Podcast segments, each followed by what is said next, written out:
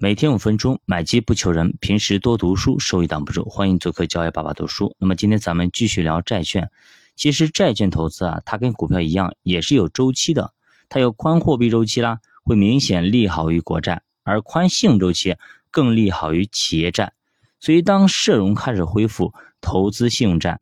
那这个时候的回报就不错啊，在这个周期里面，信用债有的时候能够达到年化百分之八到百分之十的收益啊。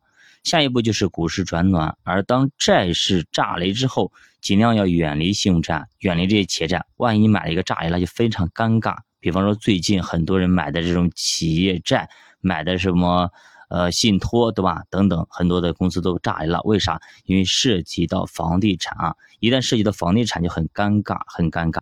那么我这里提一嘴啊，提一嘴啊，我在那个二零二零年还是二零二一年，我忘记了具体的时候，我们节目里有讲过啊。当时苏宁啊，当时苏宁正好出事啊，苏宁发了很多的债，哎，我说要谨慎的去购买，谨慎的去购买。但是恒大也发了很多的债，哎，我也说了谨慎去购买，因为这些公司都是出现了一些问题的。这个时候真的是，即使它的收益回报率非常高啊，也不要去碰。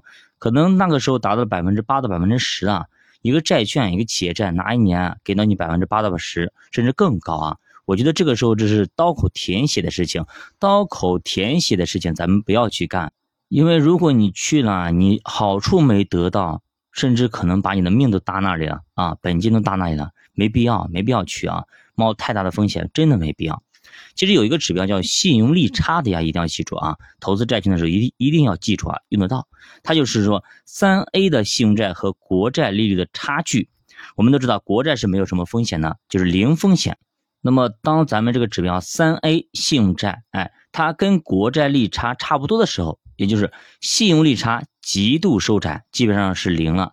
那么，当它们同步的时候啊，这个时候国债收益率一直往下走。那么就说明啊，信用极度宽松，应该就是信用债短期的高点了。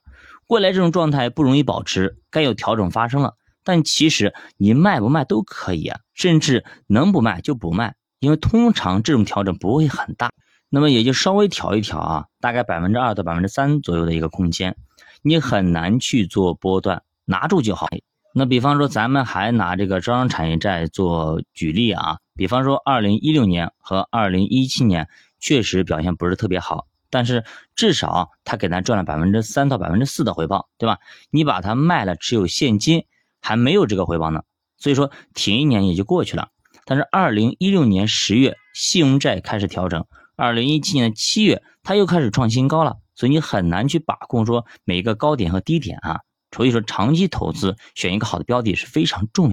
那这里主播也说一句啊。那么我不建议大家直接去买债券，因为这个债券太多了，你不好挑。一方面，第二个，它的能力要求非常高，你不一定搞得定。因为咱说了，债券基金经理的能力要比股票基金经理能力要高很多。就说咱们一定要通过债券基金来买债券，因为债券水非常深啊，水很深，而且基本上都是机构在博弈。所以说，我们一个散户你冲进去跟机构博弈，直接干趴下你啊，真的不行啊，真的不行。所以说，一定要用基金去买啊，因为呢，你根本就没有时间，也没有实力去调研这些债券背后的公司和企业。那么这些调研和研发等等啊，这些后面的这些大量的工作，只有机构可以做得到，你个人是做不到的。而且呢，买债券要找一些大的基金公司，至少是前十名的基金公司，最好呢还是银行系的基金公司，因为呢银行系是比较稳的，你懂吗？或者说有明星基金经理光环的基金公司，他们有特殊的渠道可以拿到很多的内幕消息，比方说企业的资产状况啦、授信情况。所以说你像银行系，它直接一查就查出来的。如果没有银行系，这些情况你很难去拿到。所以说他们买的债券更加靠谱一些。比方说，二零二一年民生家银的债券基金就集体踩了房地产，多尴尬！比方说，民生家银心享债券这支基金啊，一下子就跌去百分之三十啊。那么，如果你买了这个，你说惨不惨？非常惨。所以说，很久很久它都回不来的，投资者损失惨重啊。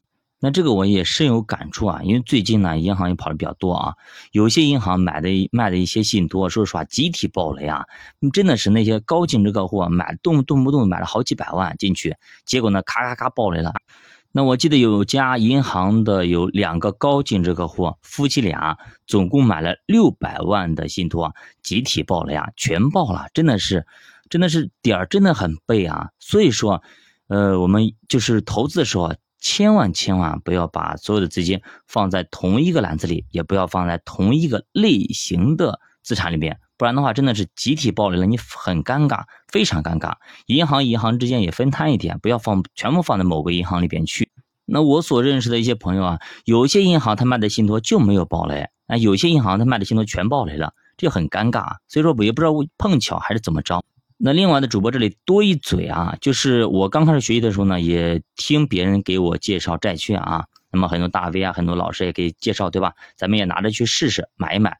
那么都说非常非常好，都说非常非常好啊，但是呢，自己做了半年、一年，发现或者一年多、两年，哎，发现不行，真的不行，趴地上根本就起不来那种。那么不管他曾经多好，或者说别人说他多好，但是咱们自己会看呀，过去的走势，那么以及我们开始做以后半年、一年多的一个走势来看，它一点弹性都没有，一直趴地上，还很垃圾，跌呢比别人跌的多。哎，弹反弹的上升呢，没别人没别人涨得多。那这样的一个债券，说实话，咱们就不要去碰了。如果历史走势年化百分之五都做不到啊，甚至百分之四都做不到，这种债券，嗯，直接就扔掉就好了。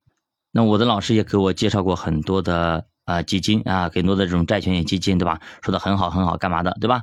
那么他自己说自己也在配，但说实话，我看不出他哪里好。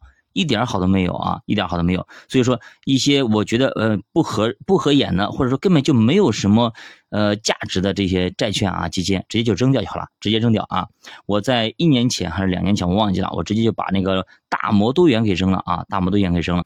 那当时我扔它的理由是我看它历史走势也不咋地啊，我买完之后放了一年、一年、两年这样子，它基本上没怎么动，哎，没怎么动，就是跌呢比别人跌的多，弹反弹呢没别人弹的多啊。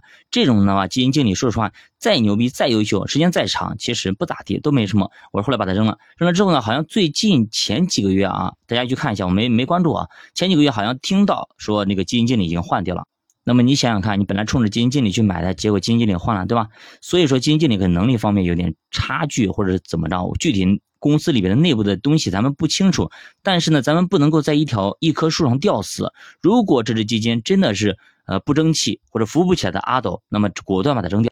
咱们没必要在这上面浪费我们的时间，我们的时间也很宝贵。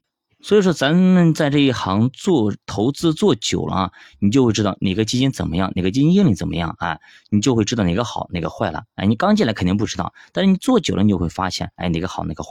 好，那么今天就聊到这里啊，欢迎大家点赞、收藏、关注、留言，再见。